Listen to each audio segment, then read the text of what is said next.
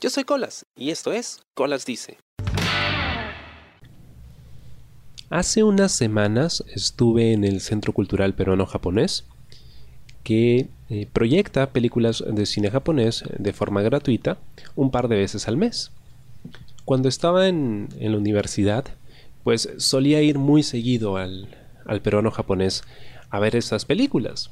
Ya luego con el tiempo y el, trabajo y la pesadez de los años, pues dejé de frecuentarlo.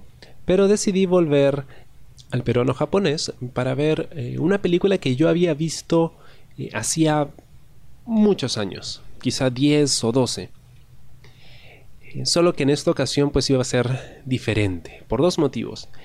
Primero, como había mencionado, estaba volviendo a verla después de muchísimo tiempo, así que definitivamente iba a verla con otros ojos. la segunda razón es porque en esta ocasión estaba acompañado. Pero bueno, ¿de qué película se trata? Estoy hablando de 800 Tulip Runners. Es una película de 1994, se estrena el 9 de julio. Y de hecho, en su momento fue eh, un poco controversial. La película está protagonizada por eh, varias estrellas eh, juveniles del momento. Y bueno, ya se imaginan, ¿no? Una película protagonizada por las estrellas del momento, pues solo podría ser o una comedia o un musical o algo así. Pero no, esta es una película eh, dramática de relaciones eh, adolescentes con sus tintes homoeróticos. Es un poquito enredada, porque aquí es un todos contra todos. ¿no? Tenemos a dos protagonistas que compiten en eh, carrera, carreras de fondo. De ahí el título Two Lap Runners. Y bueno, uno de ellos tuvo una relación eh, homoerótica con un amigo suyo que falleció y ahora está saliendo con la novia de este amigo fallecido. El otro es el hijo de una familia de yakuzas que se encuentra debatido entre si seguir o no con el negocio familiar y pues está interesado en una chica que a su vez está interesada en su amigo. Y es eh, un poquito enredada de ver, pero cuando la vi recuerdo, yo estaba en la universidad, probablemente en cuarto o quinto ciclo, estamos hablando de hace unos 12 o 13 años, ya, wow. Y pues para mí fue novedoso, yo no sabía qué esperar de la película porque en, la agenda del peruano japonés pues mencionaban el título, una descripción muy muy vaga, ¿no? Sobre un grupo de adolescentes eh, pues viven conflictos amorosos y cosas así. no tenía idea de qué cosa sería. Y esperaba, es más, que fuese una película como la que había descrito antes, ¿no? Una película eh, adolescente, con sus toques de drama, ¿no? Nada más. Pero a mí me encanta el cine japonés.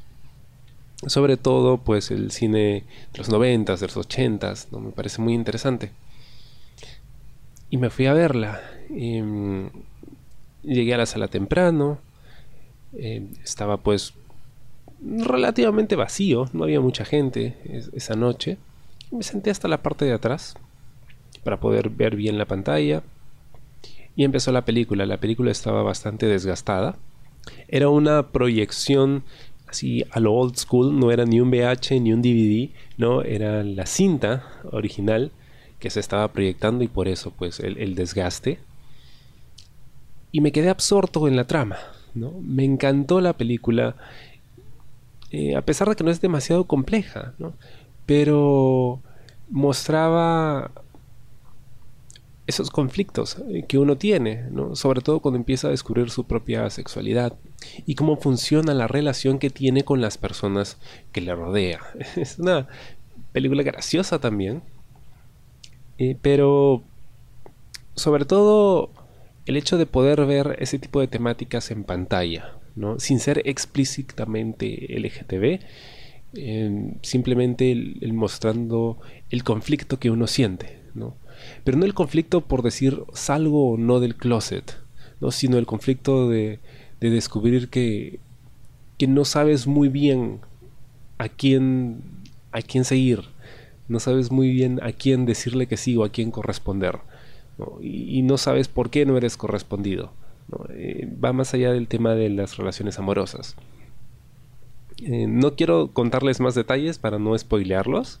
De hecho, lo que he contado pues es poco, porque en realidad la riqueza de la película está en, los momentos, en las escenas que tienen estos personajes el uno con el otro, ¿no? Y cómo eh, se comunican y reflexionan acerca de sus propias emociones.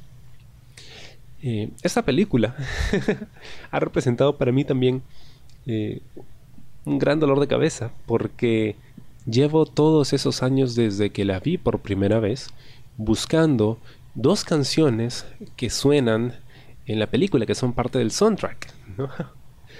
Y una de ellas logré reconocerla, es eh, la canción eh, Just One Look, que fue popularizada por eh, Doris Troy, también por Linda Ronstadt, y hay un montón de versiones de esta canción, pero la versión que suena en la película no he podido encontrarla.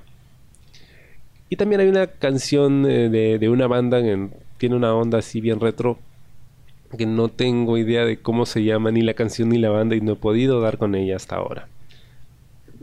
Bueno, la cosa es que siempre he estado buscándola y hasta ahora nada. Pero yo tengo fe y convicción de que eventualmente voy a dar con esas canciones y seré un hombre muy feliz. No me doy por vencido porque ya antes he tenido ese problema de tener que buscar canciones por años hasta que finalmente daba con ellas. Bueno. Y entonces eh, me entero de que el peruano japonés va a proyectar esta película nuevamente. Y me digo, oye, vamos a verla, ¿no? Así que quedé con un chico. Tenía una cita ese día. Y nos encontramos un rato en un parque, estuvimos conversando hasta que ya pues se acercara la hora de, de ir a ver la película. Fuimos a comer algo y llegamos al, centro cultural. El problema es que, a diferencia de la ocasión anterior, esta vez llegué tarde a la función. La película ya había empezado.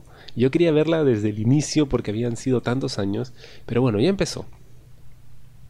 No importa, entremos a verla.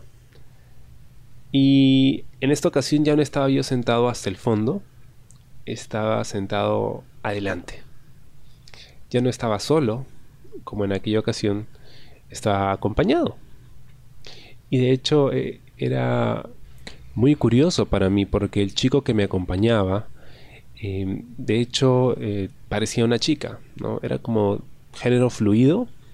Entonces eh, tú lo veías y probablemente hubieses creído que era una chica, solo que él tenía barba. y de hecho le quedaba bastante bien, ¿no? Cabello largo, muy bonito. Y y yo tampoco era el mismo, ¿no? Definitivamente. Todos esos años atrás yo aún estaba tratando de encontrarme a mí mismo, de, saber qué cosa iba a hacer de mi vida, de a qué quería dedicarme. Yo estaba estudiando una carrera, claro que quería dedicarme a ello, pero no estaba seguro de haciendo qué o qué era lo que quería lograr exactamente. Pero todo ese tiempo después ya tenía yo mucho más claro qué era lo que quería de la vida. ¿Quién era yo?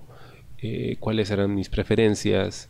Eh, y pues, aunque no había podido encontrar esas dos canciones, siempre las había tenido en mi mente.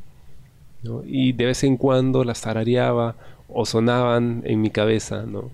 Cuando vivía alguna situación que me recordase a la película. 800 Tulap Runners es eh, difícil de encontrar. No he podido ubicarla en, internet. Eh, la única opción que tenía para poder verla era yendo al centro cultural, pero no japonés. He encontrado el, el tráiler, ¿no? pero muy poca información acerca del film en sí. Creo que el hecho de haberla podido ver después de tanto tiempo ¿no? y mirar hacia atrás eh, me ayuda a no solo apreciar más la película, sino la experiencia de, ver una película y el impacto que éstas pueden tener en nuestras vidas, como un marcador que, que, nos indica en este momento hubo un punto de quiebre en tu vida y en este otro momento te detuviste a reflexionar sobre ello.